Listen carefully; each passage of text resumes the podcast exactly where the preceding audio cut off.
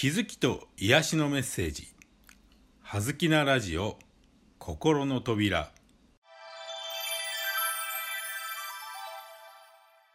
皆さんこんにちは。葉月光栄です。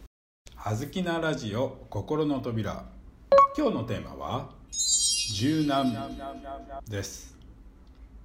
柔軟古いと硬くなります。新しいものほど柔らかいのです。柔軟さがなくなればそれは古くなった証拠です。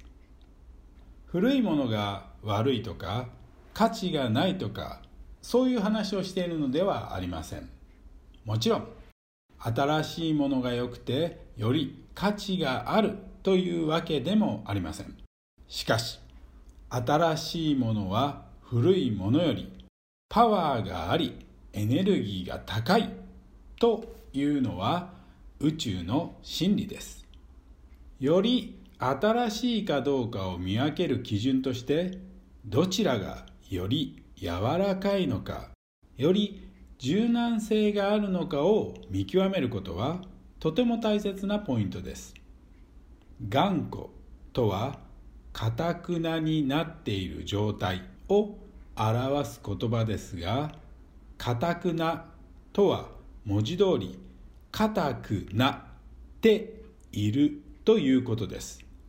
どんなものでも硬くなるほど古くなりエネルギーが低下するのです。柔軟であることは新しさの象徴であり特徴です。柔軟であるということはそれだけ自由度が高いということでもあります。例えば水で考えると氷は固体ですから硬くなります。水は液体ですから氷よりは柔らかいでしょう。水と氷を比べた場合どちらの方が自由度が高いかは誰が見ても明らかです。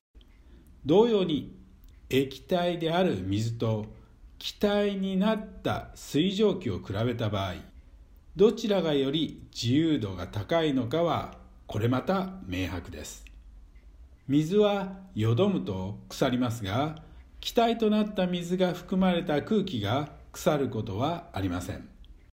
気体である空気は柔軟という概念で捉えきれないほど自由度が高く常に新鮮で常に高いエネルギーを保っているのです。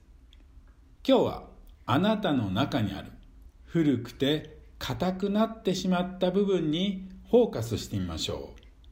あなたはなぜその古くて硬いものを今も大事に持っているのでしょうか？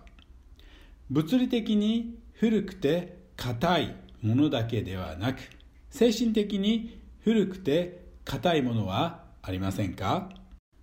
大事なことなので繰り返しますが新しいものほどエネルギーが高いのです。